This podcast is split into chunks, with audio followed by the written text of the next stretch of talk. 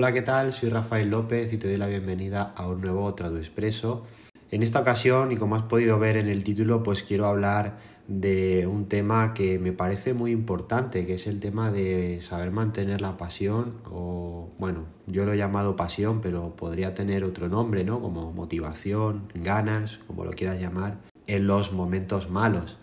Yo ya llevo 10 años dedicándome a la traducción profesionalmente y en estos 10 años pues he atravesado momentos de distinto tipo, momentos buenos, momentos malos, épocas en las que he recibido mucho trabajo, épocas en las que no he recibido apenas nada y la verdad es que es difícil lidiar con, con las emociones en esas situaciones, ¿no? Pues por ejemplo con el estrés cuando estás en un pico de trabajo y crees que no vas a ser capaz de llegar a todo o con la ansiedad cuando no te mandan trabajo y pasan los días y que empiezas a pensar que los clientes se han olvidado de ti y que, bueno, vas a quedarte sin trabajar básicamente. Esas situaciones ocurren y luego también ocurren otras situaciones como que entres en una dinámica de recibir proyectos que no te gusten o que no te motiven lo suficiente. Y esto es algo que a mí me ha ocurrido en algunos momentos y la verdad es que es difícil de gestionar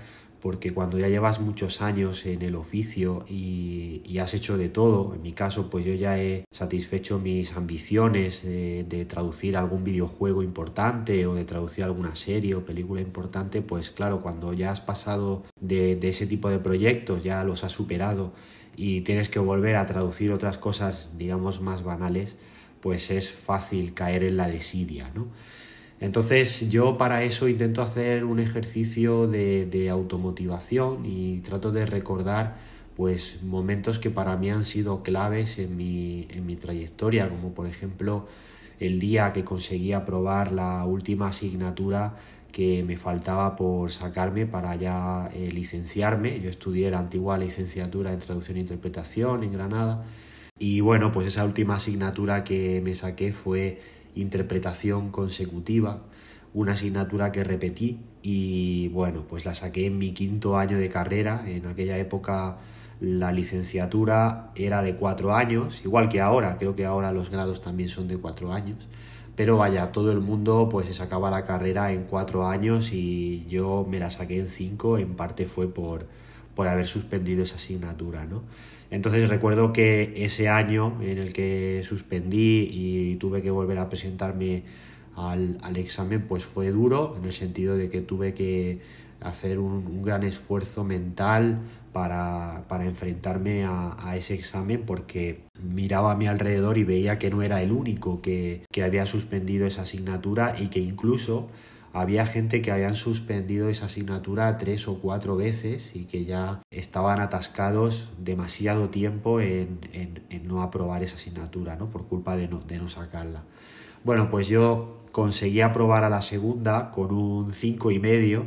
No fue una gran calificación, no fue un gran examen. Yo la verdad es que reconozco que no es una de mis especialidades, pero lo que cuenta es que logré aprobar y eso me permitió avanzar y poder ya licenciarme y empezar a trabajar de lo que yo quería.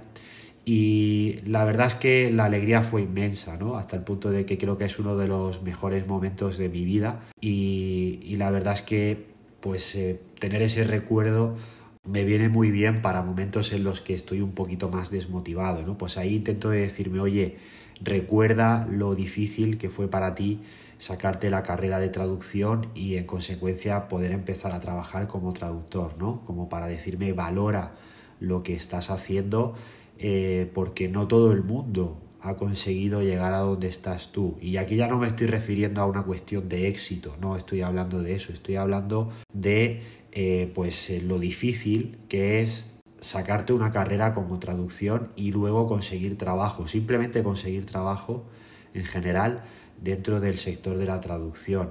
Entonces, creo que es bueno hacer esos ejercicios de, mentales porque si no, ya digo, es fácil perdernos en, en esa rutina en la que empiezas a recibir encargos que quizá no te motivan tanto. Hay gente que mataría, o no sé si mataría, ¿no? Pero que, quedaría daría mucho por, por poder tener esos encargos, por poder conseguir trabajo, clientes fijos y, trabajar desde casa, como hacemos muchos traductores autónomos, que es verdad que el teletrabajo, el trabajar desde casa, pues tiene también sus desventajas, ¿no? Hablaremos de eso quizá en otro podcast, pero creo que en general muchos perseguimos esa meta, ¿no? Hay muchos traductores en plantilla que se cansan de trabajar en la, en la oficina de, de, la empresa en la que trabajan y están ya eh, deseando pues poder trabajar desde casa y nosotros tenemos la oportunidad de hacerlo, así que también hay que valorar esas pequeñas cosas, ¿no? Esa libertad que te da el poder trabajar desde casa. Luego también pues valoro, intento valorar eh, positivamente el, tener clientes que te mandan trabajo de manera periódica, incluso aunque sean encargos que no te gusten,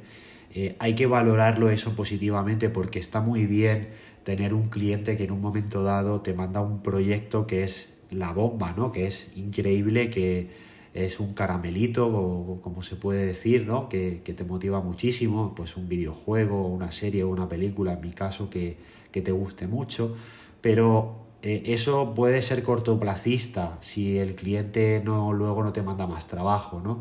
Entonces creo que ahí también hay que reflexionar sobre qué interesa más, si tener un cliente que te manda un proyecto muy goloso, pero luego no te vuelve a mandar nada o te manda muy poco trabajo al cabo de un año, o tener un cliente que te mande mucho trabajo, pero bueno, que esos proyectos a lo mejor no sean tan importantes. Pues yo creo que entre estos dos casos me inclino más por el segundo caso y por eh, tratar de hacer estos ejercicios que he dicho de, de automotivarte y de valorar lo que tienes. Así que nada, espero que este audio te haya servido o si estás en un momento de pico de trabajo o de estrés o de no valorar tanto el tener trabajo, pues que por lo menos te haya hecho reflexionar un poquito o rememorar algún momento clave que hayas podido tener en tu trayectoria académica o profesional como el que te he contado yo.